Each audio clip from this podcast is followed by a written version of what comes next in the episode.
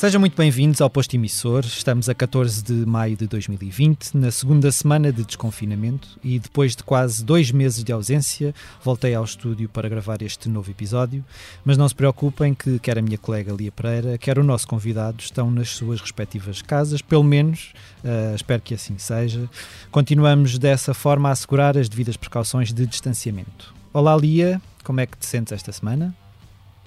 Olá, Mário, sinto-me otimista. Uh, obrigada por teres desbravado o terreno. Já estás aí em Passo de Arcos, para a semana também eu estarei e está tudo bem. Vamos lá, mais uma emissão. Vais dar umas férias aos teus gatos, portanto, para a semana. Exatamente.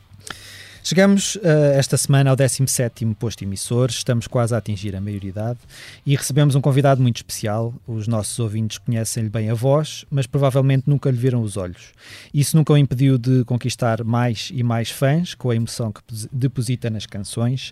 Já lá vão 26 anos desde que o ouvimos pela primeira vez pedir socorro por se estar a apaixonar e a dizer que não podia mais viver assim. Já já lhe perguntaremos como será agora viver assim, neste novo normal. Uh, ao longo de quadro quase três décadas de percurso, a sua vida musical cruzou-se com a nossa e trouxe sempre palavras fortes com ela.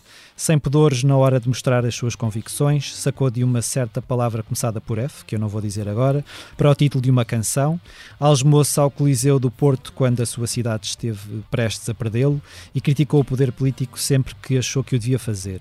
Recebemos-lo agora, dois anos depois de editar Espiritual, o seu mais recente álbum, com Tempestade, o novo single, ainda bem fresquinho. Bem-vindo, Pedro Brunhosa. Olá, muito obrigado pelo convite. Está tudo bem? Está tudo bem, obrigado.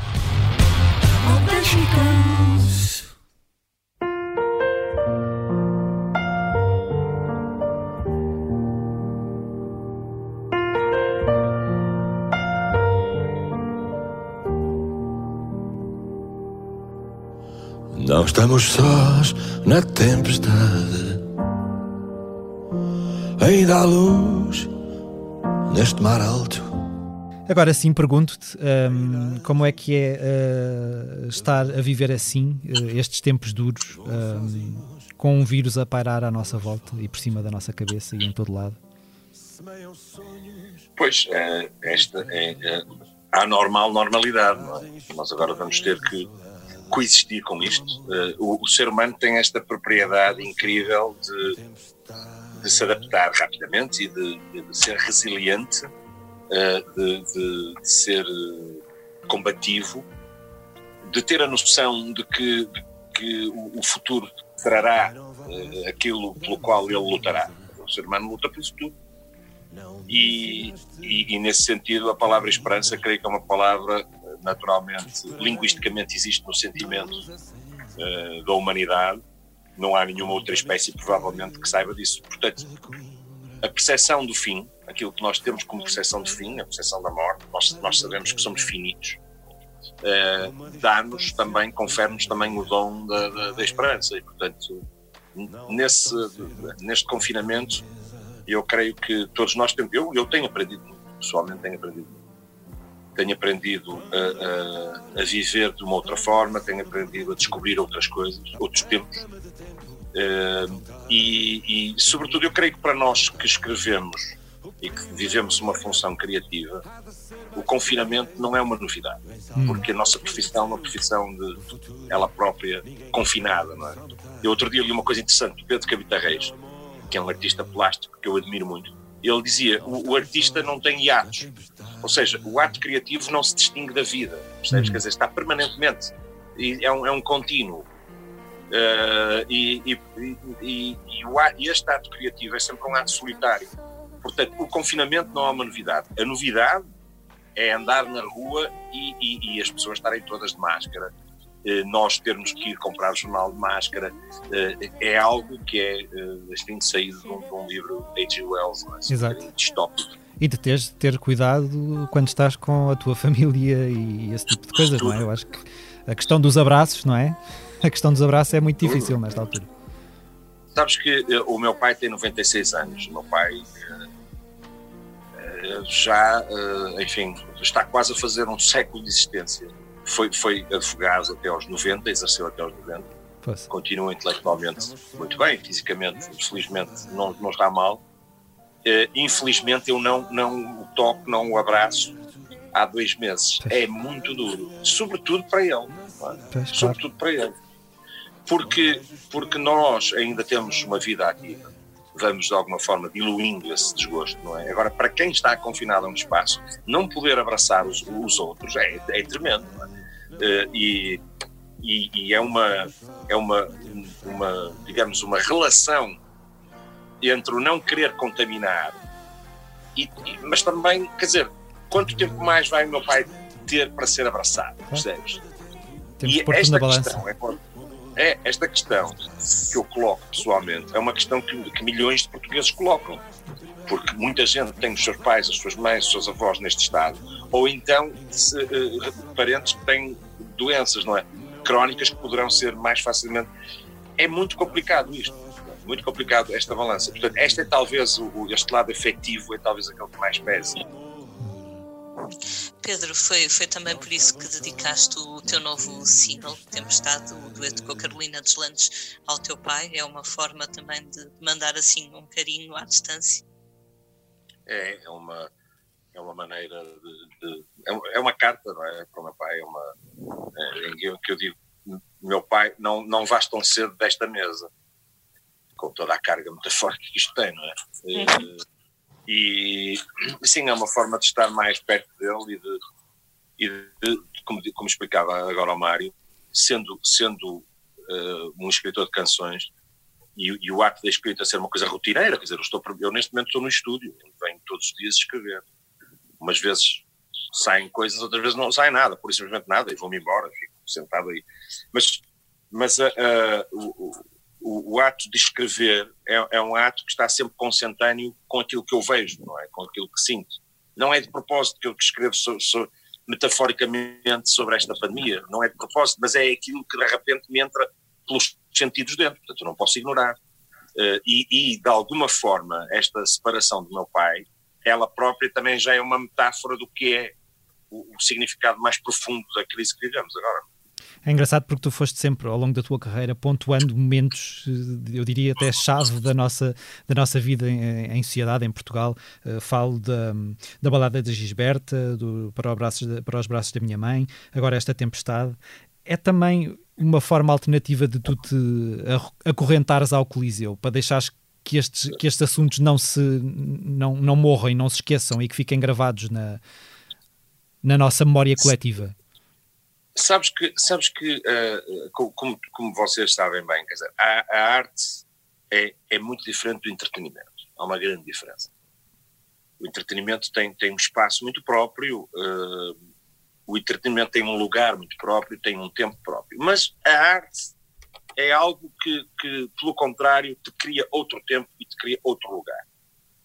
É, é mesmo isso a definição da arte, é outro espaço, outro sítio. Apesar disso, a arte está enraizada no seu próprio tempo. É? Ela é o espelho da sua própria contemporaneidade. Quer dizer, nós, nós podemos perfeitamente definir uh, o, o, o, digamos, o princípio do século XX através, por exemplo, da arquitetura do Gaudí. Uhum. É, é, um exemplo. É porque é uma arte muito substantiva, não é? Ela espelha aquele momento. A música também. A música, ao longo dos séculos, tem sido isso. Quer dizer, desde a antiguidade clássica, a música tem sido assim, uma, uma espécie de espelho do, da realidade.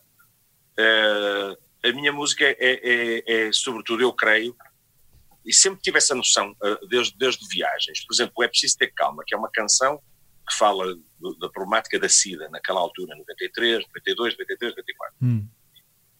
E é uma canção que é um êxito nas vozes dos miúdos, que eu acho que nem sequer se aperceberam que aquilo estava a falar de uma questão tão grave, uhum. que era uma carta de amor de dois indivíduos, que uh, um deles ia fatalmente morrer contaminado com HIV. Voou a tua vida perdida por entre os braços da SIDA, mentira roubada, pesada, uma seringa trocada, um prazer que agora é nada. Era assim, uhum. E depois. é, preciso ter calma. Bom, mas uh, isto para, para te dizer que, que esta, no caso, no caso da balada de Gisberta, foi um, foi um caso, é absolutamente chocante, porque era porque simbolizou, se quiseres, olha, em primeiro lugar, o, o, o ódio homófobo.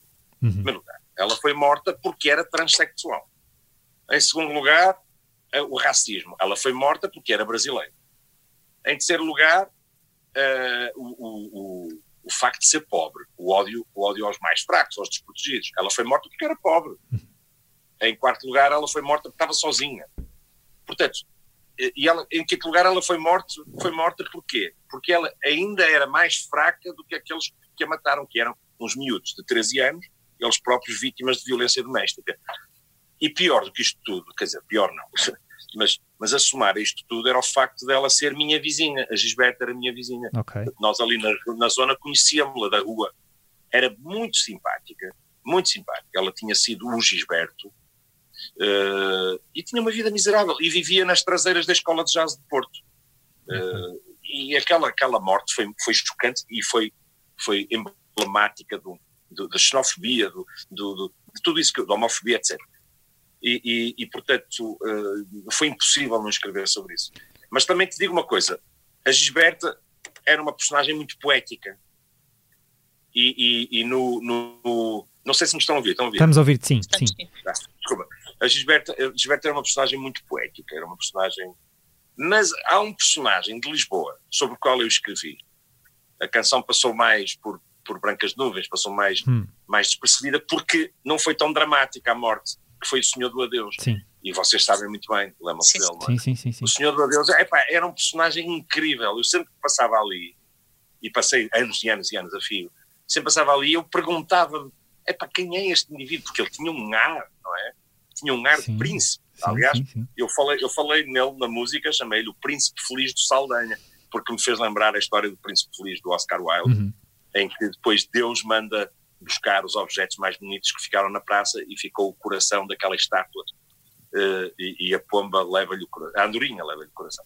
E portanto o príncipe feliz de Saldanha, o Senhor do Adeus, eu senti um ímpeto de escrever sobre o Senhor do Adeus, porque acho que na, na tradição da canção, da cultura pop, se quiseres, da cultura rock, a canção urbana, fala sobre estes personagens, sim, não é? Sim, sim. Uh, eles são uma grande fonte de, de, que espoleta a criatividade. Claro, havia, havia o velho do Restelo e nós temos o Senhor do Adeus e é engraçado, estavas a, a falar da, da Gisberta e eu estava-me a lembrar que, que a música, especialmente nos últimos anos, tem tido algum impacto no Brasil.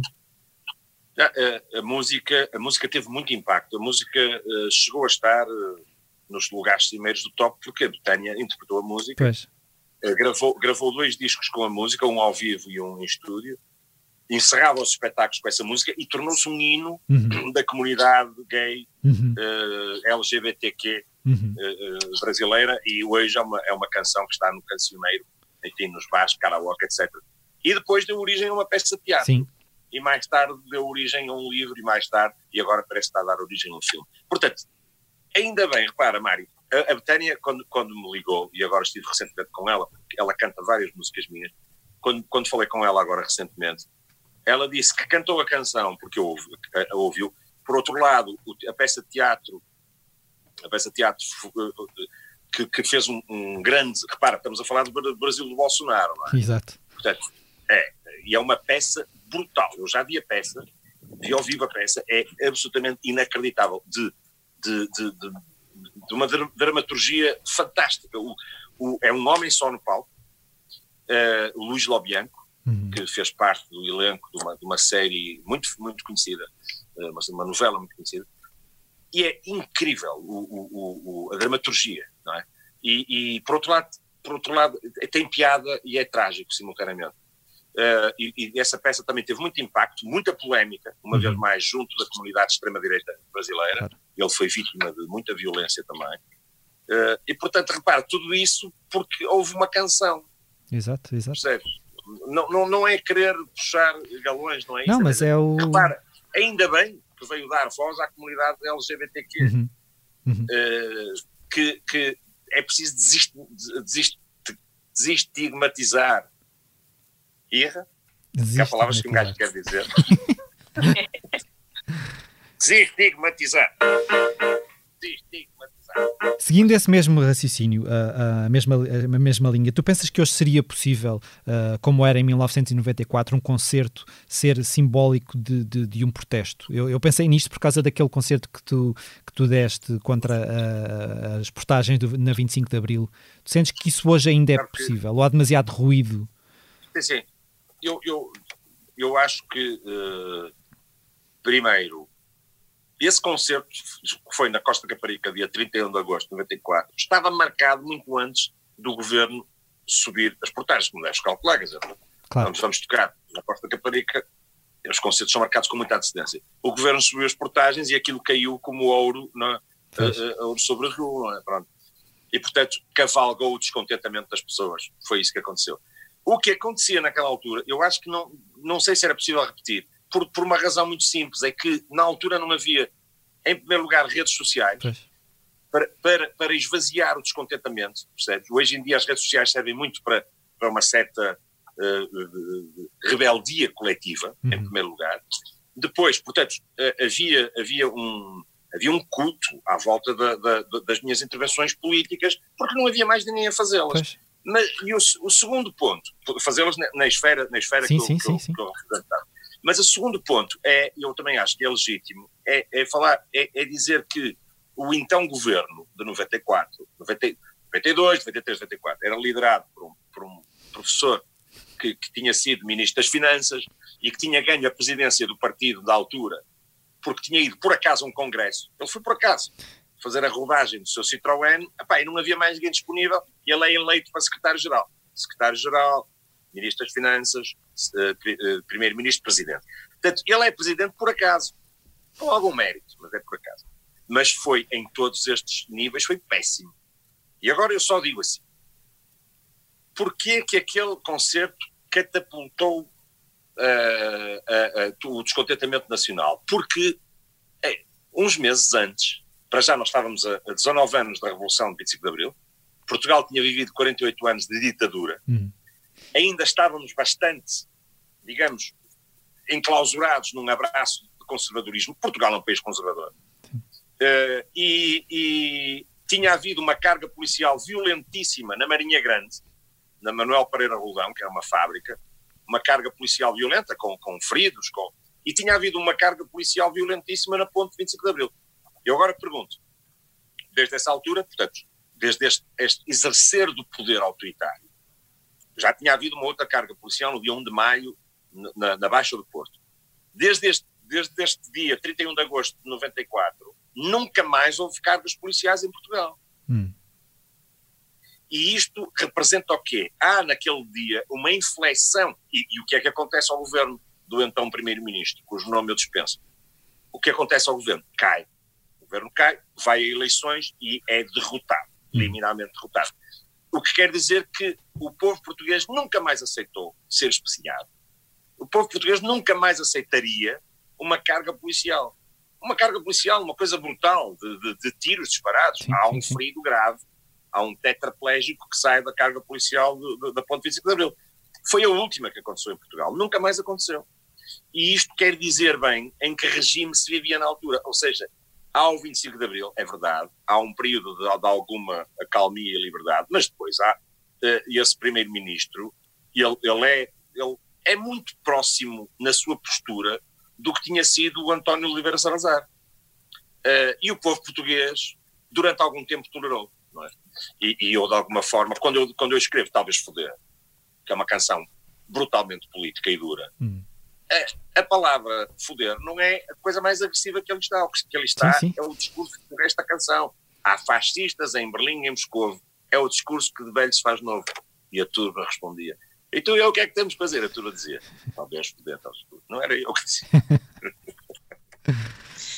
Pedro, esses fascistas não desapareceram, não é? Continuamos a ter, eh, enfim, líderes de, de uh, digamos, de, de, virtudes democráticas um bocadinho discutíveis, não é? Mário, desculpa, saltei aqui uma pergunta, mas não, achei que ficava claro, agora. Claro.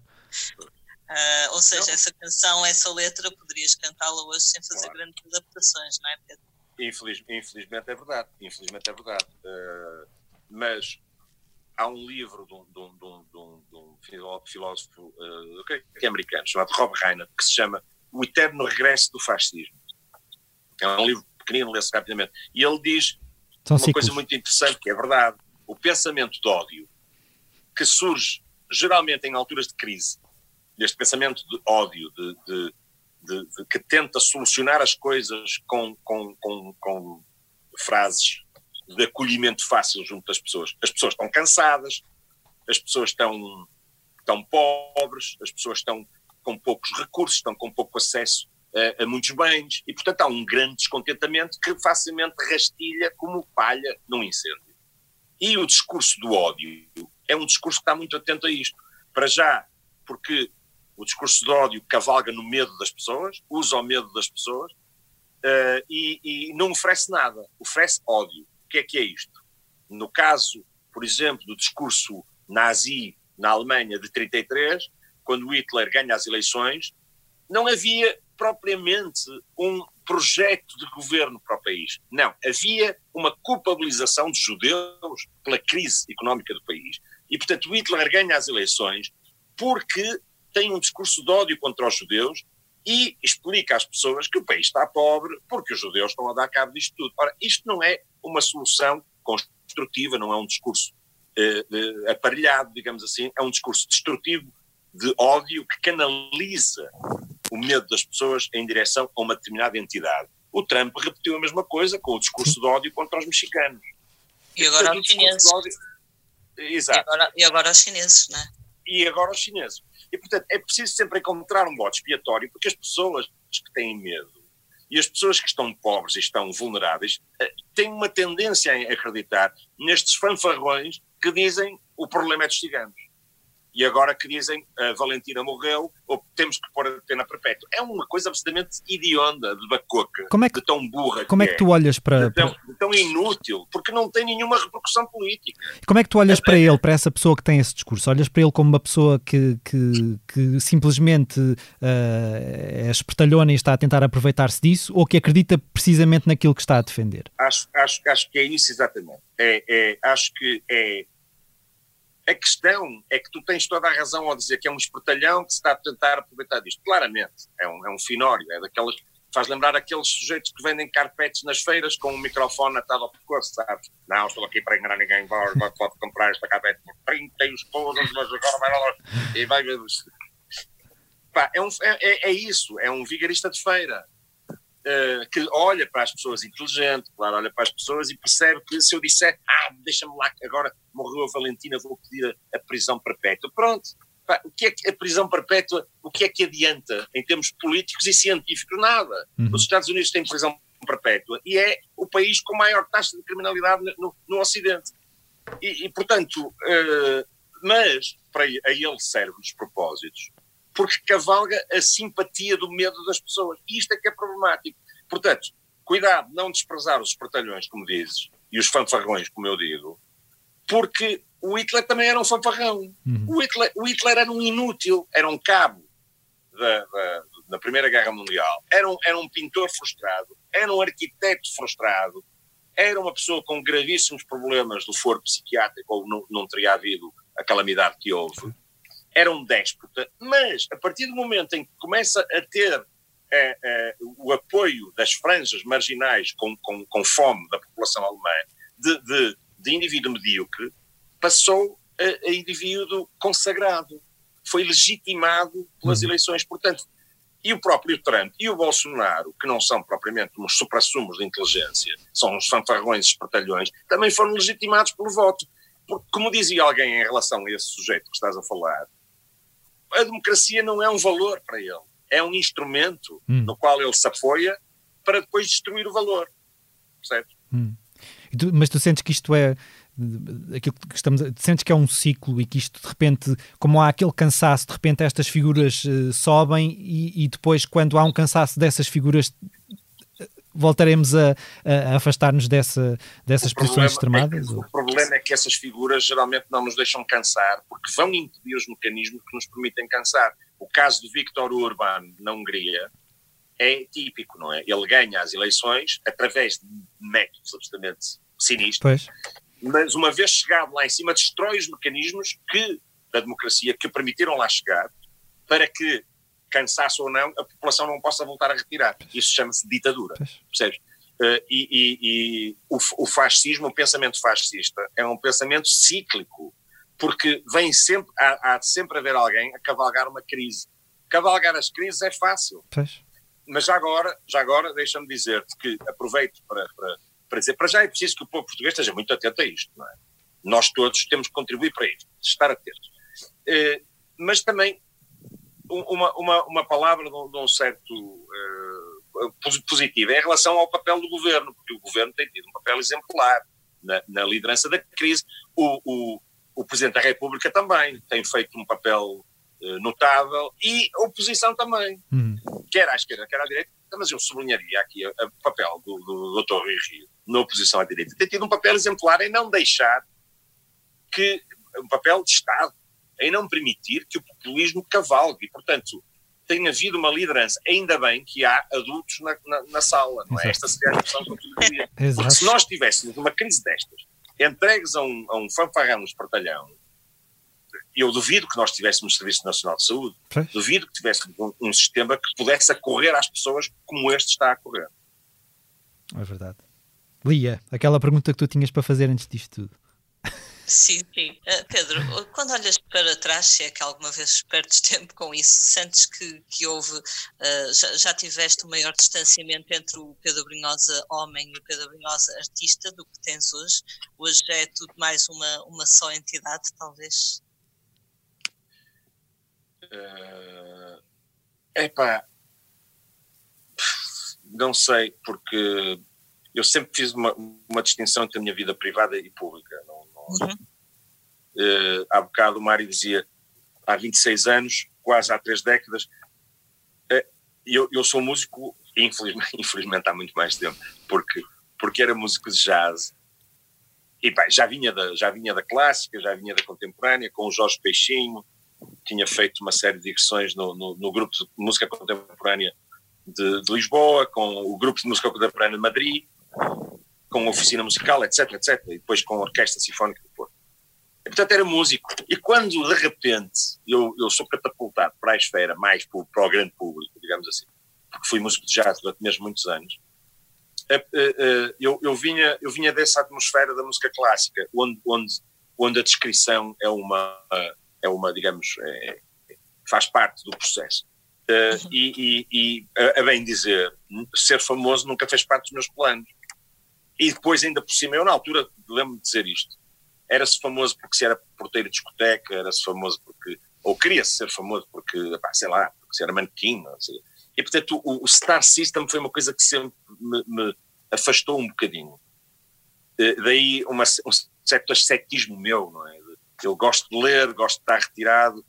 E, e o sucesso de viagens atirou-me para uma depressão muito grande. Eu tive, eu tive a passagem de ano de 94 para 95, tive tentei retirar-me, foi impossível, mas eu tentei retirar-me, porque estava deprimido, clinicamente deprimido uh, e, e, e, bastante deprimido. Uh, e, porque havia um conflito entre, entre, entre a exposição pública e a minha gênese discreta.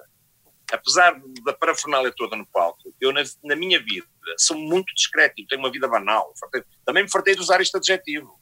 Eu, eu sou um homem banal, não me procurem fora dos palcos, porque fora dos palcos sou um gajo banal. Não, não, não vale a pena conhecer. E, e, e, é, mesmo assim, portanto, continua a ser igual. Agora, falo da minha família, a minha família, da parte do meu pai, está no fim da vida, uh, durante muito tempo eu protegi-os. Uh, o meu filho fez este clipe uh, da Tempestade, portanto, falo dele agora, porque tenho uma razão, pela primeira vez ao fim de 26 anos, uhum. tenho uma razão para falar dele profissional pessoal nunca tive. É? E, e, por outro lado, os paparazzi, quando, quando me apanhavam, na altura, quando, quando começou a aparecer esse fenómeno em Portugal, quando me apanhavam, uh, e apanharam-me três ou quatro vezes, ao telefone, no Brasil, aqui, eu processava as revistas, e depois, e de repente, começaram a dizer, se calhar é melhor não andar atrás, porque vai-nos processar claro. outra vez. Porquê que eu processava? Porque tinha, tinha tornado claro que quando acaba o espetáculo, a minha vida pública acabou. Uhum. É por isso que eu uso óculos escuros, percebes? Porque eu lembro perfeitamente, quando eu comecei a usar óculos escuros, que, me, eu sou muito tímido, é, é mesmo verdade, sou muito tímido. O palco, é um, o palco é uma fuga para a frente, mas sou mesmo muito tímido. E, e eu lembro que os óculos me protegia, pá. era como se eu tivesse a levar o Dostoiévski de lá de casa para o palco e continuasse a ler, percebe? No fundo, eu sou o, o, o miúdo, pá, o nerd, que, que, quando era puta andava com uma enciclopédia das, das flores debaixo do braço. É, Portanto, o Pedro... Não, não me vejo no papel. O Pedro não artista é o Pedro que está por trás dos óculos e o Pedro que está para a frente dos óculos é o, é o Pedro artista. E tu já sentiste vontade, já chegaste àquela fase em que, em que pensaste, pá, estou farto desta porcaria, vou mandar os óculos fora, vou espezinhá-los e vou deixar todos os dias. Todos os dias, pá, ainda não encontrei, todos os dias. Ainda por cima, ainda por cima, porque, é pá, um gajo, eu já não, já não estou a ficar, já não vou para novo, não é? aquela, aquela expressão que é muito bonita, pá, já não vou para novo. E ainda por cima, pá, uh, um gajo já não vai para novo e começa a ver pior. E os óculos escuros são uma atrapalhação, pá. Foi uma atrapalhação. Olha, no palco, já, já me espatifei, já me esbardalhei do palco várias vezes, uma delas pública, mas aí por acaso não foi dos óculos, aí foi por causa do degrau. estes arquitetos, né? Foi por causa do degrau que estava ali. Pá, não, não era degrau nenhum. São, são, são uns, são, pá, uns, uns gênios que, que desenham uns palcos. Não era degrau. O palco tinha buracos. Ok. É, porque é bonito é bonito na televisão, estás a ver? E caiu e caíram vários. Caiu um bailarino, um bailarino até que ficou, creio que, que, que permanentemente, uh, enfim, magoado. Mas, mas sim, já caí algumas vezes pá, do palco, já, já, já. E depois, outra coisa, eu não sei as minhas letras de cor, e portanto eu uso teleponto. Ok. Teleponto. E agora começa a ter um problema, tenho que aumentar a caixa de teleponto. Vai aumentando a letra. É preciso ter e tu, agora, é engraçado, estavas a falar disso, eu pensei, tu achas que se de repente uh, a tua carreira começasse hoje, tu conseguirias, com, com, esta cena toda das redes sociais, estavas a falar da questão do ser famoso ou não ser, com esta questão toda uh, de, de, de, dos bloggers e dos, e dos influencers e não sei o que, tu pensas que a tua timidez te impediria de começar uh, uma carreira pop hoje? Opa, eu entendo, eu entendo a questão. Uh, a, própria, a própria continuidade é, é, é complicada, porque, porque tu, tu de repente. Epa, eu outro dia estive a ver uma coisa curiosíssima. Estive a ver que o Nick Cave tem, tem, tem menos seguidores no Instagram do que, do que umas miúdas da alverca com as mamas ao léu. ao, léu, ao léu não, mas, mas biquíni. Eu, eu até, até acho bem. É, estou a ironizar, obviamente. Mas percebes, hoje em dia, pá, não é preciso fazer grande coisa. Pá. É um corpo giro e tal. O, o, o, há exceções, naturalmente, como é óbvio, não é? Por exemplo, há uma pessoa que faz uma gestão das redes sociais, eu acho, absolutamente invejável, que é a Carolina. Uhum. A Carolina Deslandes faz isso de uma forma muito equilibrada. Uhum. Para já porque ela é inteligentíssima, deixa-me dizer isto. E depois é muito rápida, uhum. é muito perspicaz na percepção comunica muito bem na nova era digital. Mas, mas também uh, uh, o, o, o, produto principal da Carolina é, sua, naturalmente, a sua voz. É? A Carolina uh, domina muito bem as redes digitais e os conteúdos que ela põe são geralmente fantásticos e, portanto, ela tem, creio que é das pessoas mais seguidas em Portugal. Para mim, alguns fenómenos são estranhos, não é? Da, da esta coisa do, do de repente somos todos supermodels, somos todos músicos, somos todos somos todos jornalistas, somos todos. E é preciso, de alguma forma, criar alguma distância, uh, aquilo que eu dizia há pouco, entre, entre o que é, na minha área, entre o que é arte e entretenimento. Claro que é natural que uma mulher deslumbrante ou um homem deslumbrante cheio de abdominais tenha mais seguidores do que um careca desinteressante que ainda por cima, ainda por cima canta mal e, e, e canta assim umas coisas profundas e tal. Se calhar esta nova geração Uh, há, há, um escritor muito interessante, um filósofo coreano chamado Bin Han, que tem um livro para aquilo que eu aconselho, que se chama A Expulsão do Outro. Hum. E é só sobre as redes sociais. E ele, ele, é um filósofo que dá, ele dá aulas em Berlim, na Universidade de Berlim. Uh, e, e, o que ele diz é extraordinário. Diz: Nós, à força de nós estarmos permanentemente a, a ver o que gostamos e a pôr like no que gostamos, o algoritmo que geramos depois vai-nos fornecer mais do que nós já gostamos. Sim, sim, sim. Portanto, limita-nos, é? É, é? A expulsão do outro é isso, é que nós nunca somos confrontados com o outro, porque o algoritmo vai-nos, na música, eu, eu, é raro ser surpreendido porque já conheço o que me é recomendado. Pois, pois, eu não quero que o Spotify me recomende nada, quero que esteja quietinho. Estás a perceber? É Deixa-me escolher. É como o gajo que vem na loja, na, na, na Tubitec, ou na, onde for em Lisboa, na, na Valentim de Carvalho, no Rocio, um gajo ia à loja, pá, e depois vinha o chato perguntar se podia ajudar. Estás a ver? Não pode ajudar, pá, um gajo que quer procurar sozinho. Pronto, e, e a expulsão do outro é isso, percebes? É mais do mesmo, eu já conheço, não quero. E, e por outro lado, eh, também nesse contexto do Bing Chul Han, nesse livro, eh, a utilização do corpo nas redes sociais como o último grande produto. Hum. É? O corpo passou a ser um produto. Uhum. E portanto há pessoas que têm, na realidade, 500 mil seguidores porque têm um corpo deslumbrante.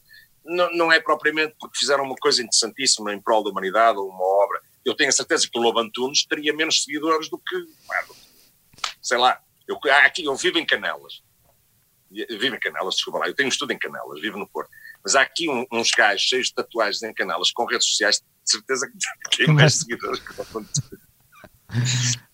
Lia. Pedro, falavas, falavas da, da, Carolina e do, da canção que gravaram juntos. Como é que foi trabalhar neste tempo uh, de distâncias? Nós, na semana passada, entrevistamos o Diogo Pissarra, que produziu o, o tema, e ele já nos deu umas luzes sobre o processo.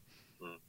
Foi, olha, foi, foi muito interessante. Primeiro, o tema foi feito aqui conjuntamente. Eu, eu, eu estou no estúdio de, de, confinamento com o Rui Paiva, que, que é um, um jovem produtor que está a emergir, que certamente vão ouvir falar. E, portanto, nós estivemos aqui durante cerca de 15 dias a trabalhar. E depois o tema foi mandado para o, para o João Bessa, em Miramar, depois foi mandado para o Diogo Pissarra, no Algarve, simultaneamente foi mandado para a Carolina, uh, em Lisboa. Portanto, cada qual trabalhou no, e para o meu filho por causa do vídeo no Porto. Uhum.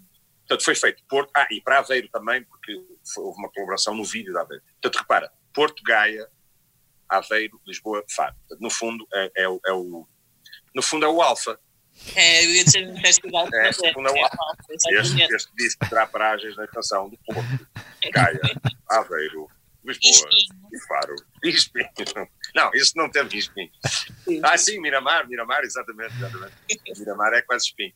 E, e, foi muito fácil. A Carolina pôs a voz imediatamente, filmou-se, mandou. Pá, hoje em dia o digital é uma coisa brutal. Eu, eu lembro-me quando estava a trabalhar no, no, com Tom Tucker, o, o, engenheiro, chief engineer do Paisley Park, em, em Minneapolis, e ele dizia-me: Olha, o Paul Peterson, que era o baixista do Prince, se calhar amanhã não vem mas nós vamos gravar por telefone. E, pá, eu, aqui eu fui para o hotel a pensar, pô, gravar por telefone, este gajo está maluco. Mas como é que é? Põe o telefone no, no, coisa. E no fundo era isto, estamos a falar de 95. Okay. No fundo era isto, era isto Nos a começar a acontecer. Era, era isto, exatamente, nos primórdios. Agora, pá, o pessoal manda ficheiros com a qualidade, pá, é preciso estar bem assessorado tecnicamente. E, portanto, uhum. as coisas funcionam, funcionaram muito bem. Foi, foi, foi um trabalho fantástico. Uhum. E, e, o, e o Oi? É um, é um jovem uh, uh, músico pá, que, que, que, de facto me tem surpreendido uh, e, e, sobretudo nesta área da, da, da, pá, da maneira como, como esta, esta nova geração trata os computadores e trata os sons, porque na realidade os programas, o Logic, que é o que ele usa, que nós estamos a usar também, o, o Logic é um instrumento e é preciso conhecer timbricamente aquele instrumento, percebes? Onde é que vais buscar aqueles sons? Hum. E para mim esse é um mistério, porque eu sei que no piano pá, eu toco, há outras vantagens, é, no, no piano podes tocar...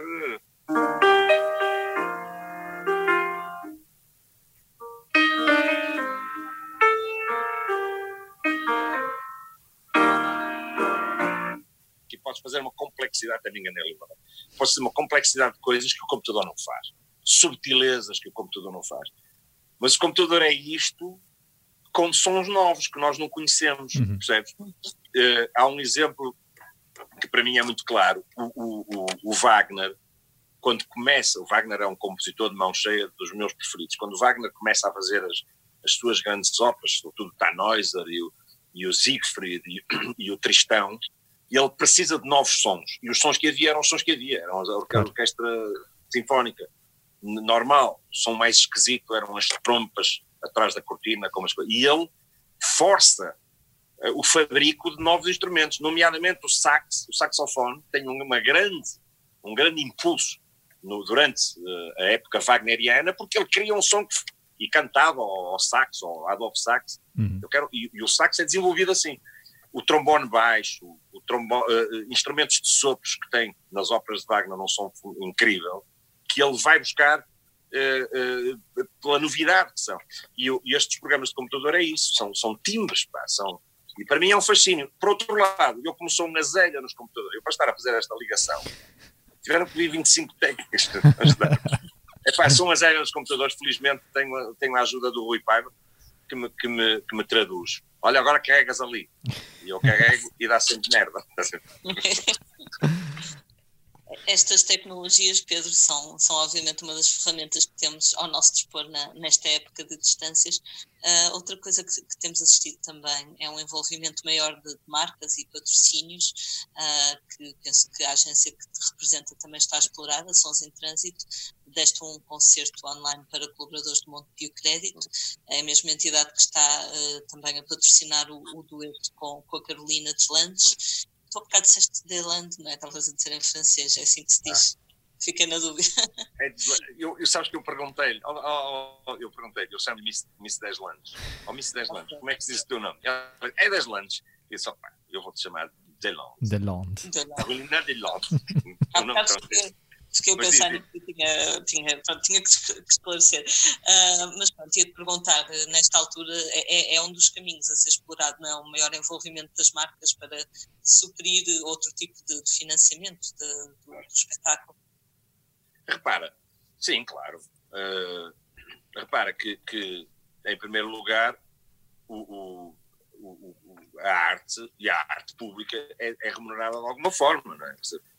Desde que nós não pesemos no erário público, e eu creio que nós nunca pesamos no erário público, eu escrevi um artigo no público sobre isso, chama-se uhum. A Solidão dos que Juntam Multidões, eh, em que fala disso. Os músicos nunca pediram nada ao Estado, não querem, não precisam. E ainda bem, porque, porque fica para outras, uh, para outras categorias, o cinema, o teatro, etc. Eh, e, portanto, nós falamos, enfim, não temos grandes telhados de vidas. Quando somos contratados pelas câmaras, na realidade estamos a ser pagos pelo Estado indiretamente, mas devolvemos imediatamente com enchentes. Uhum. Na praça, no estádio, na praia, na, na, na, na rotunda, não interessa, aparecem gente de todo lado. E, portanto, há, um, há uma mais-valia nesta equação para, para ambos os lados. Uh, criamos postos de trabalho na hotelaria, na, é, há um, uma grande indústria do, do, do, espetáculo que gera riqueza imediatamente. Uh, Portanto, a partir do momento em que não há espetáculos, logicamente que as marcas são, elas próprias querem eh, comunicar com os seus clientes ou colaboradores, e portanto há uma estratégia também de parte a parte converge, não é?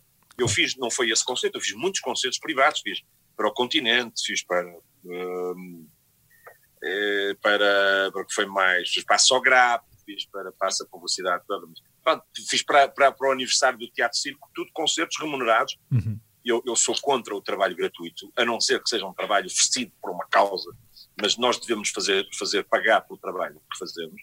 Eh, e, portanto, não havendo uma, uma, uma quebra de, de, de, princípios, digamos, não, não vejo mal nenhum em que as marcas estejam associadas a nós.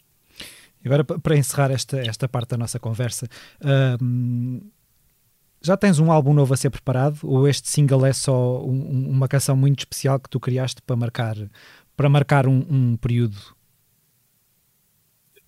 Repara, na sequência do que eu te dizia, uh, é difícil para um, para um, para um músico não, não estar a exercer a sua profissão. E, portanto, sobretudo agora em que os telefones tocam menos e que há menos solicitação, há mais um ímpeto criativo, e eu uhum. dá-me a impressão, um ano, dois anos, aqui vai estar muita gente a, a produzir livros e, uhum. e, discos e filmes, etc.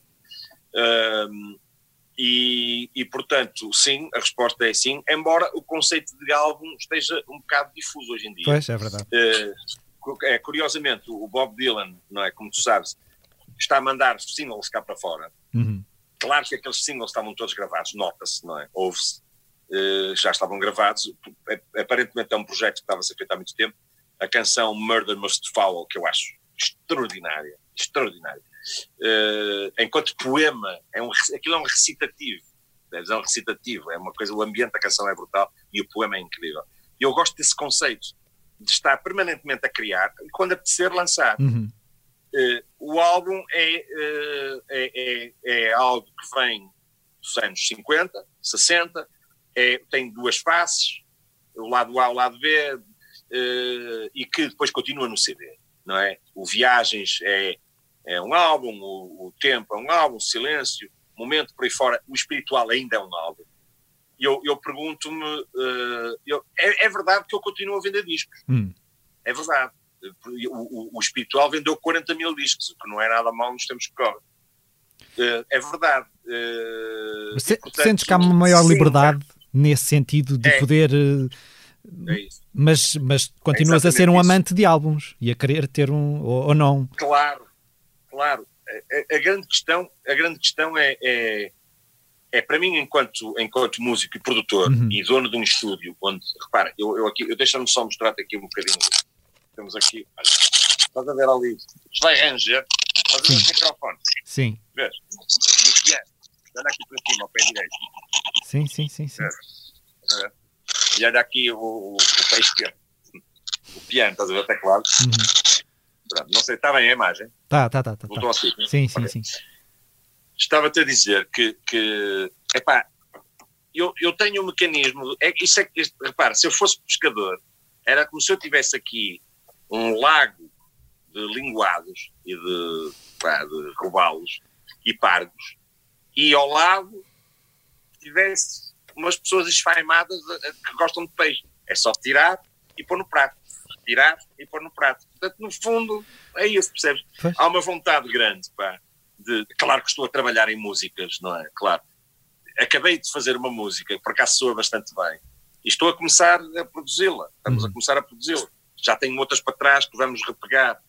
Uh, sim, é natural que daqui vai, vai sair alguma coisa. Agora, uma coisa é certa, vai sair com mais rapidez, vão sair mais canções com mais rapidez. Falemos agora uh, do assunto que está na ordem do dia. Depois de, de tanto suspense, discute-se discute finalmente esta tarde na Assembleia da República a proibição de festivais e eventos análogos, vulgo Festa do Avante, uh, o que propõe o governo e o que, e o que poderá sair daqui, Lia. É verdade, no- na tarde em que gravamos este podcast, o Parlamento vai discutir a proposta de lei do Governo que defende que os festivais e eventos semelhantes sejam proibidos até 30 de setembro.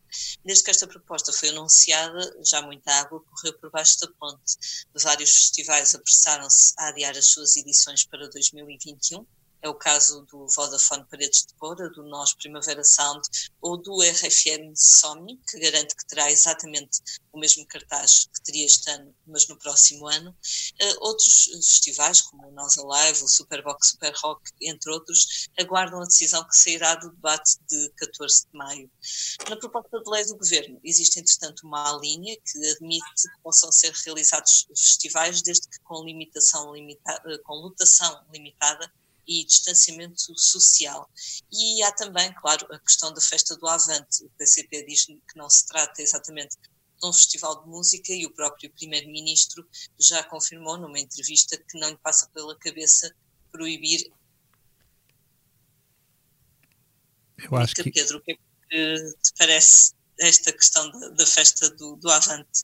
Uh, a questão da festa do Avante, eu creio que, que é uma questão que tem que ser colocada à margem da, questão. Para já é irrelevante se é uma festa política ou se é um festival. O que interessa aqui, neste caso, é a crise sanitária e de que forma vai evoluir até lá uh, uh, o, o, tal fator R de, de, de contaminação social. Uh, portanto, interessa, como disse bem a Catarina Martins do Bloco de Esquerda, interessa a ciência, o que interessa se é um facto político. Eu, eu, eu simpatizo muito com a festa do Avante, já fiz várias festas do Avante, já encerrei várias vezes o palco 1, Uhum. uh, mas nós aqui estamos perante um, um, uma situação extraordinária, que é saber que o vírus não vai uh, uh, evitar saltar de camarada em camarada, atendendo uh, se, o, se, o, se, o, camarada é, é, mais à esquerda ou, ou, ou mais, uh, mais uh, enfim, liberal. E, portanto, claro que é uma questão de saúde pública e eu, eu creio que o bom senso dita que o PCP espere para, para entender para onde é que vai esta situação em termos de, de, de, de científicos. É? E, portanto, de acordo com a lei, aquilo que me parece é que, sim, os, os, as intervenções políticas não devem ser, uh, não, não podem ser canceladas, não podem ser proibidas, mas, em todo o caso, há o bom senso que determina aqui alguma, alguma sensatez. Já agora, permita-me dizer, outro dia o PCP disse que não tinha os dados relativos à, à venda de bilhetes. Disse isso. E que não tinha os dados também relativos a quanta gente esteve o ano passado. É uma desculpa que o PCP sempre usou hum. para tudo. Eu lembro-me quando foi da invasão na Hungria, não lembro, não estava lá, mas lembro-me de debates que se davam dentro do PCP, no setor intelectual do PCP, sobre a invasão da Hungria em 56 ou, ou da Checoslováquia em 68, pelas forças da União Soviética, em que o PCP, nos anos 80, dizia que não tinha dados para se poder pronunciar. É a mesma resposta que está a dar. E, e acho pena, tenho pena. Tenho pena porque, porque acho que o, que o PCP é um partido fundamental para o equilíbrio da, da, da, da democracia portuguesa e tem que, de uma vez por todas, modernizar-se. E por muito respeito que eu tenha pelo Jerónimo de Sousa, eu creio que está na altura do PCP pensar numa, numa, em atualizar a sua liderança. Uhum. São tudo questões que, que, vamos continuar a acompanhar no site Blitz e às quais, às quais se junta ainda a história das regras dos concertos em espaços fechados. Uh, é possível que, que esses recintos possam abrir já no dia 1 de junho, com lotação limitada, muitas normas de distanciamento, uh, distanciamento físico e higiene esta semana falamos com Sandra Faria, presidente da APEF, que reúne os promotores de espetáculos em Portugal, e ela revelou que a associação vai entregar ao governo um manual de boas práticas com 16 páginas, uh, sem querer entrar em muitos pormenores. Uh, a presidente da APEF falou em mais controlo, em mais limpezas, mais limpeza nas salas de espetáculos e também na possibilidade de virmos, passo a citar, a rir e a chorar de máscara. uh, a impossibilidade de voltar aos concertos como sempre os conhecemos, uh, pelo menos tão, tão cedo uh, quanto gostaríamos, e o estudo de eventos de lotação reduzida e espaçamento de segurança entre as pessoas está a ser discutido um pouco por todo o mundo e Portugal também, é claro, obriga, isto obriga à procura imaginativa de soluções alternativas. Depois das atuações nas redes sociais durante o período de confinamento, começam agora a estudar-se novas ideias, como a dos concertos drive-in. a gigante promotora de espetáculos Live Nation, considerada a maior do mundo e que eu recordo que tem também parte do Rock in Rio, foi das primeiras a avançar com a ideia, explicando que, que vão testá-la uh, durante o verão e que tem muitos planos pensados para cada mercado e para cada fase de desconfinamento. Também o dinamarquês Mads Langer avançou com um, um concerto para, para carro ver e diz que foi uma experiência diferente, apesar de mais intimista do que esperava. As pessoas eram, eram 2 mil em 500 automóveis, segundo a informação que, que, foi, que foi veiculada, e re reagiram com buzina delas em vez de palmas e foram trocando impressões através do Zoom. Uh, por cá, o Pedro será uma das, das primeiras pessoas a testar este, este novo formato. Co como é que surgiu esta ideia do Vens de Carrinho e como é que estão a, a decorrer os preparativos, Pedro? O Vens de Carrinho surgiu logo no início da, da, da, da pandemia. Uh, imediatamente eu sugeri fazer drive E depois uh, o, o, Luís de Matos contactou-me porque ele tem o espaço e o espaço está, uh, está preparado para, e neste momento ele está a ultimar. O Luís é um, é um homem extraordinário, uma capacidade invulgar de, de, empreendedorismo pessoal. Eu detesto a palavra empreendedor porque foi muito gasto. Uh, eu retiro, fazer o que andar para trás. Luís de Matos é uma pessoa extraordinária e um grande fazedor. Luís faz. Em vez de falar, faz. E, e, e montou no, no, no parque de estacionamento do seu estúdio em Ancião, que é no centro do país, na zona de Coimbra, montou um palco. E, portanto, nós faremos, eu creio que é o primeiro drive-in que se faz em, em, em Portugal, de música, uhum. não sei se terá havido mais algum, eh, se eu, se eu estiver incorreto, por favor, corrijam-me, uh, e, e vai ser isso, vamos pôr os carros a saltar, vamos pôr os carros a sorrir, vamos pôr, vamos pôr os carros a chorar, vamos pôr, uh, vamos sentir-nos todos um só carro, e portanto é por isso que chama Vens de Carrinho. Uh, pronto, que é, um nome, que é um nome curioso aqui no Porto dos Anos, essa expressão, ah, tu para mim vens de carrinho. uh, você também usa aí, não é? Vens de carrinho não é uma expressão que me seja totalmente desconhecida, mas não, acho... Não. Sim. É. Vais de carrinho é que tem uma, uma conotação mais negativa, não é? Vais de carrinho. Vais de é carrinho, é, vais, vais de carrinho é? Vais, sim, vais, vais de carrinho. Vens de carrinho, quer dizer, sabes muito, tens muita hum. lábia. Olha, tu para mim vens de carrinho. É o que a gente devia dizer ao outro que vai lá à Assembleia da República. Dizer, Exato. Olha, tu para nós vens de carrinho. Não, este, o espetáculo é, é, Os preparativos estão ótimos. Eu não sei como é que estão as vendas dos bilhetes, mas já estava praticamente esgotado.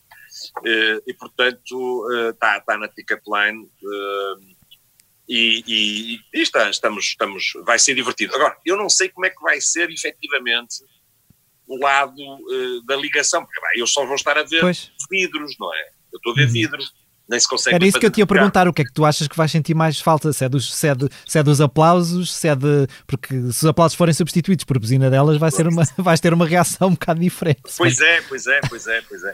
Uh, não sei, não sei, vou, vou logo, logo verei. Uh, eh, um, não, o que eu vou sentir mais falta, claro, é de perceber a reação das pessoas, porque pois. tu, quando estás no palco, e vês aquelas primeiras 400 ali Não vais ver a fila da frente, não é? Não, não tens fila da frente. Tu, tu tens um a fila da frente é um termómetro, percebe? E lá atrás, lá atrás aquilo, eh, portanto, representa o que se estará a passar lá atrás. E vai ser mais complicado, mas, mas eu creio que vamos, uh, nos vamos dar bem. E pronto, não vamos poder convidar ninguém ao palco, como, como às vezes fazemos, mas, mas pronto, vai ser divertido. E, e como é que, em termos de. Sei, os bilhetes custam 50 euros por automóvel. Em termos de receitas, tu sentes que esta solução uh, será um grande rombo para, para, para os artistas ou, ou, hum. ou acha que é uma questão de, de adaptação? Uh, não é uma grande solução. Esta não é uma grande solução. Esta em particular, porque tudo depende da lotação. Esta lotação não é muito grande. Uh, são cerca de 80 automóveis possíveis ali. Mas atenção, uhum. nós fazemos esta experiência exatamente por ser isso que é vamos testar, uhum. vamos ver claro. como é que nos sentimos nesta relação. E, portanto, em termos de receita, a coisa não é brilhante. O, o, é bom para quem vai ver que pode levar no carro na, na, da família. Naturalmente, são pessoas que estão confinadas juntas, não é? Um carro leva 5 pessoas, pode levar 5 pessoas. E, portanto, fica a 10 euros por pessoa. É uhum. É bom para, para quem vai ver, para nós é, é, é enfim, é uma, é uma experiência. E, portanto, vamos apalpar terreno. Agora, o que eu te posso dizer é que mal anunciámos este bens de carrinho, uh, houve uma série de, de, de, de, contactos por todo o país, de entidades uhum. privadas e de entidades públicas, a querer saber como é que nós estávamos a fazer isso. E, portanto, okay. provavelmente o bens de carrinho vai se alastrar a sítios maiores, não é? Uhum. E tu, e tu já, já, pensaste noutras ideias alternativas? Porque eu acho que nos próximos meses vamos precisar de muita imaginação, não é? Portanto, já pensaste na, na questão dos concertos sem público, na questão dos concertos, de, obviamente, com, com menos pessoas? como é que tu pensas que isto vai ser eh, execuível, Bom, se vai? Nós, nós tínhamos já muitos concertos que estavam esgotados, eh, uhum. a, a Sons em Trânsito está a lidar com essa, com essa realidade, alguns são cancelados, outros foram, outros foram, outros foram uh, alguns foram, desculpa, reagendados, outros foram, o piano está a tocar sozinho, alguns foram reagendados, outros foram cancelados, e portanto, uh, em primeiro lugar, eu, eu estou a reaprender também esta, esta nova, a viver desta forma. Quer dizer, não vou deixar. Olha, outra forma que eu vou fazer, a Cuca Roseta já fez em Lisboa, que é hum. é com um caminhão. Sim, sim, sim. Vamos fazer isso no Porto também. Uh, e nós estamos a reinventar maneiras de fazer isto. É? Eu acho que isso é um, é, um, é um exemplo. Eu fiz no Brasil, aqui há uns anos, o trio elétrico durante uma semana com a. Com a opá, vivi na, na Bahia uma semana foi uma coisa que vou-te dizer, uh, pá, eu que sou agnóstico, tenho que. Porque foi, pá, era dia e noite dentro de um trio elétrico com a Ivete Sangalo, no dia seguinte com, com, com o Carlinhos Brown, depois com chiclete com banana, uhum. mas eu ia lá em cima e, e, e, a cantar para aquilo passa por meio de 3 milhões de pessoas na Bahia durante 12 horas. Foi absolutamente. Eu cheguei, cheguei a Portugal com uma dor de cabeça monumental. Uh, e vamos fazer isso cá, percebes? Que é um trio elétrico, que é um caminhão com um PA a andar muito devagar pelo meio da cidade e lá no Brasil é tira ao pé do chão. Aqui não será bem assim, mas não, anda muito, não é muito diferente, percebes? E é uma outra hipótese. E eu gostava de fazer isso estacionado, percebes? Que era, uhum. pousas o caminhão numa praça onde haja eh, uma configuração para as pessoas virem às janelas poderem. É uma hipótese de fazer isso uhum. nas várias cidades, em várias praças. Fazes uma hora numa praça, vais, tu, imagina Setúbal, Praça Luísa Todi durante uma hora, depois na Praça não sei o quê durante mais uma hora. É uma, há muitas hipóteses. Os espetáculos uh, fechados são espetáculos complicados para nós, uma sala meio vazia com fitas é, é um bocadinho claro. complicado, não é? Mas tudo bem, tudo se faz e, portanto, nada, eh, isto, apesar de tudo, não é uma tragédia, não é? É apenas uma tempestade que estamos a passar. E como toda a tempestade vem a bonança. Uh, é tudo válido. Tudo válido de, dentro, de, deste, deste, dentro deste sentido natural de, de partilha e solidariedade comunitária. Outra coisa é também a transmissão. Eu vi esta iniciativa do Nick Cave, de, de 24 Hour Live, sim, sim, sim. que é uma coisa muito interessante. E eu, como tenho um estúdio e tenho um canal de televisão que é o Boom TV, estou a hum. pensar ativar o canal que, que, está desativo e começar a transmitir não só uh, uh, os, os, DVDs que tenho ao vivo, felizmente tenho, gravados uhum. na Casa da Música, no Coliseu, em Lisboa, no Porto, aquele com os músicos do Prince também em 96, pôr esses conteúdos, mas também fazer diretos daqui do estúdio, fazer um espetáculo daqui do estúdio. Uhum. Uh, é o que tu dizes, é esta, esta reinvenção é fundamental todos os dias. Pedro, só uma, uma dúvida. Uh, em palco, como é que vocês vão fazer? Quantos músicos vão estar, por exemplo, no concerto do Drive-In e vão estar distanciados entre vocês? Como é que isso funciona? Pois. Olha, uh, muito rapidamente, infelizmente neste, neste concerto de drive-in só vamos três, porque só conseguimos okay. estar três no palco. O palco é pequeno, o palco é muito pequeno e, e, e temos que ficar distantes uns dos outros, portanto só vamos conseguir ir três. Apesar disso, vamos levar, enfim, toda a tecnologia para, para, para que o espetáculo tenha o impacto que tem sempre, não é? Claro. E sim, vamos estar, vamos estar em distanciamento. A, a mim preocupa-me mais a ida e o eventual alojamento, se for necessário, percebes? do uhum. que o espetáculo, porque o espetáculo é ao ar livre e há sempre distanciamento, não é? Uh, o que vai, vai deixar de acontecer uma coisa, eu, eu por acaso nunca gostei disso, devo, devo dizer, aqui que é os chamados meet and greet no final e as selfies. Olha, isso acabou. Acabou. ah! Inshallah.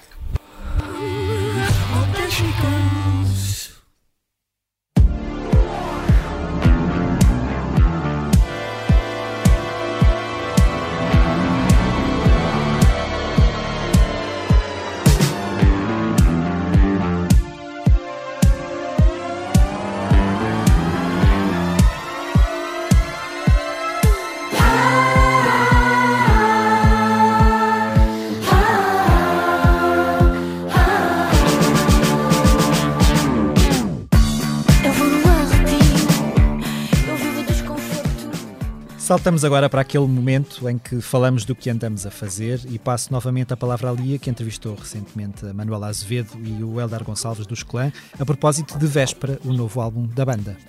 É verdade, uh, os clãs estão prestes a lançar um novo álbum chamado Véspera, como bem disseste, ele já devia ter tido em abril, passou agora para finais de maio e nem foi um adiamento assim muito, muito complicado, muitas outras bandas estão a optar por eh, mandar os discos para, para o outono ou depois disso. A entrevista poderá ser lida em breve no Expresso e nela falamos num aspecto muito curioso, que é o caráter meio apocalíptico das letras deste novo disco.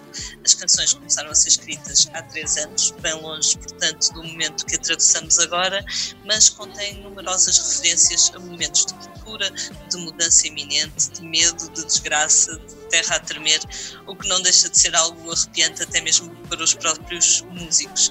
Como é habitual, os clã rodearam-se neste disco dos melhores colaboradores, além de Sérgio Godinho, com quem dizem já comunicar por telepatia, voltam a escrever para a banda o Samuel Lúria, a Regina Guimarães, o Arnaldo Antunes e ainda alguns recrutas novos, como a Capicua, que assina duas belas canções. Este é também o primeiro disco dos clã com uma formação um pouco diferente, em quase 30 anos, mas a banda de Vila do Conde continua a ser uma máquina de seis cabeças, prontíssima para voltar à estrada, algo que, como eles uh, nos confessaram, já têm mesmo muitas, muitas saudades. Para ser feliz.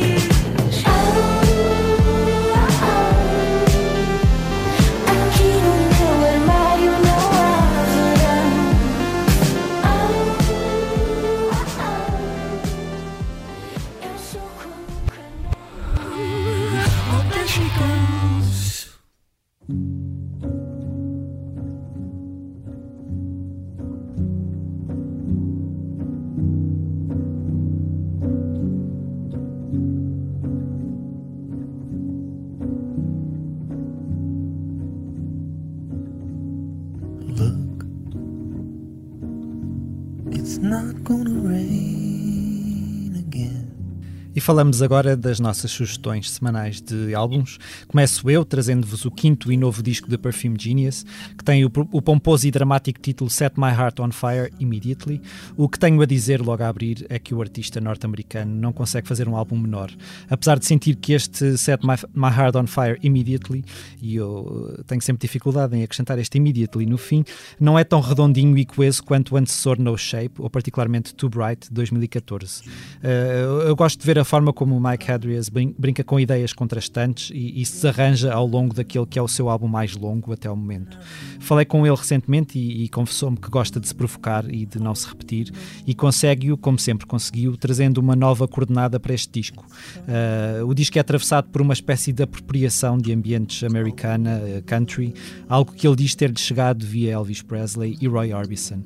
Describe, a canção que ouvimos há pouco, tem um pouco desses novos ingredientes que, que trouxe para Set My Heart on Fire Immediately, mas eles sentem-se em praticamente todo o disco. Uh, as minhas canções obrigatórias do álbum editado esta sexta-feira são Jason e Your Body Changes Everything, dois momentos que, mais uma vez, comprovam a mestria da escrita de canções de Perfume Genius. Uh, Ilia, o que é que tu nos traz esta semana?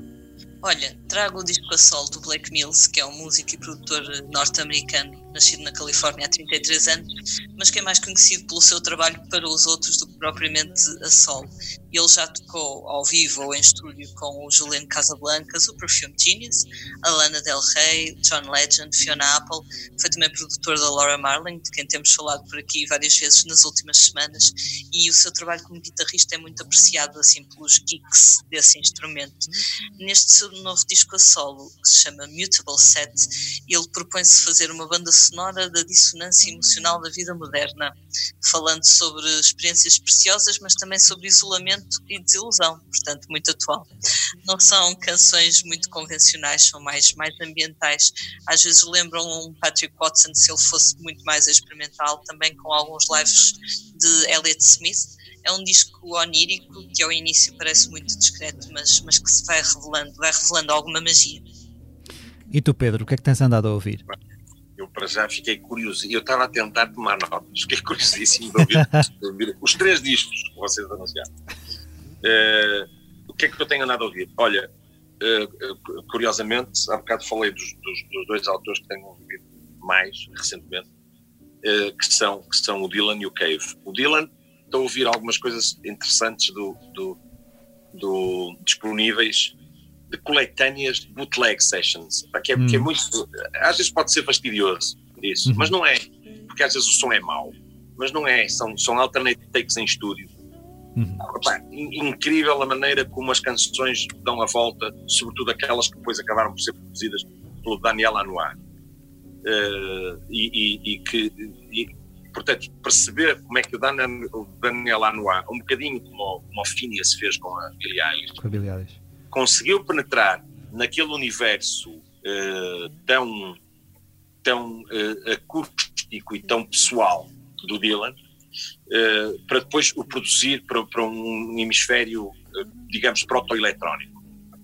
tenho, tenho, tenho gostado de ouvir também o Nick Cave, já referi há bocado. Eu, eu descobri no, no The Weeknd um, um, uma fonte de, de alguma luz pop. Uhum a utilização, a utilização de alguns, algumas sonoridades, o 80 up-to-date, uh, é muito interessante. Uh, e tenho ouvido uh, coisas aleatórias que, que, vou tentando picar e vou tentando uhum. descobrir. Há bocado estava a falar de Patrick Watson, estava ali, ali a falar de Patrick Watson, é, um, é um músico que eu admiro e o Elliot Smith, naturalmente, enquanto escritor de canções, infelizmente tragicamente desaparecido. Mas, sobretudo, eu tento ouvir canções. Não é fácil. Uh, no, no, universo pop está cada vez mais difícil ouvir canções. Mas já percebi que gostaste de habilidade. Uh, mas, uh, para terminar, eu sempre, sempre ouvi e não, não deixei de ouvir música clássica. E, e ouço mesmo muito. O Meso é o canal que está permanentemente ligado em casa. Às vezes passa coisas fantásticas, música medieval, música antiga, uh, música clássica no, no stricto senso, e depois passa rock do Mali, e portanto, uh, e, e, jazz. Uh, é um shuffle. E portanto há assim umas coisas, uh, no qual eu vou mergulhando. Mas, mas para um músico, up! Para um, para, para um músico, o, o Egas Muniz diz uma coisa, o Egas Muniz, o nosso médico e Nobel, dizia uma coisa que eu acho extraordinária, que é o repegar de um, de um, de um ditado árabe, que diz, um médico que só sabe de medicina, nem de medicina sabe. Hum. Isto quer dizer muito.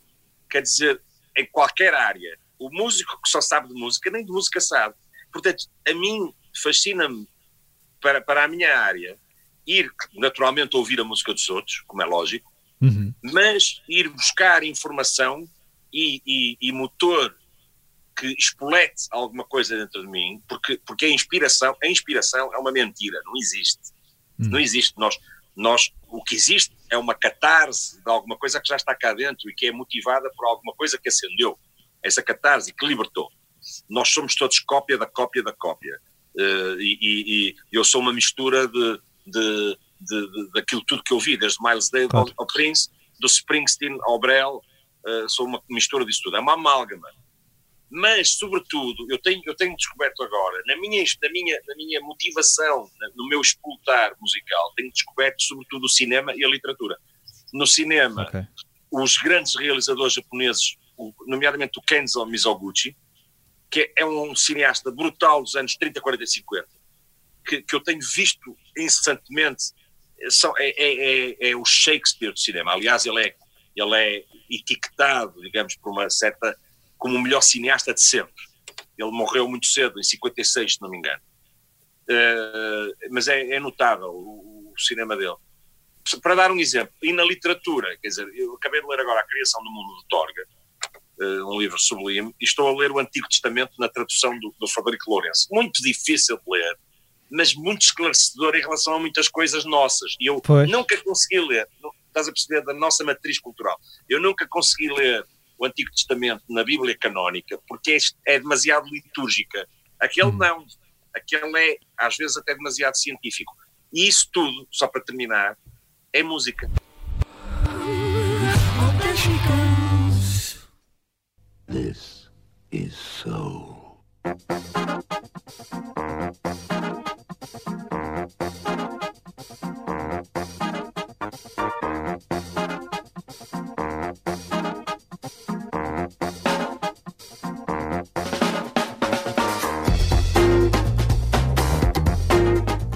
Estamos mesmo a chegar ao fim deste posto emissor. O nosso agradecimento ao Pedro Abrunhosa, que esta tempestade se transforme em bonança, como dizias há bocado, em breve.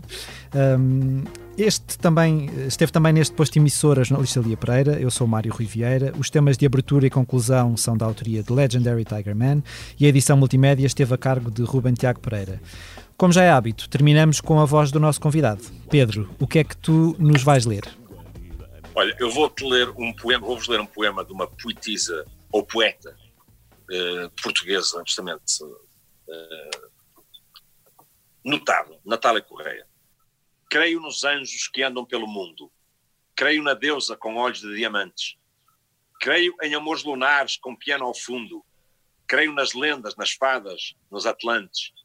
Creio no engenho que falta mais fecundo de harmonizar as partes dissonantes. Creio que tudo é eterno num segundo. Creio num céu futuro que houve dantes.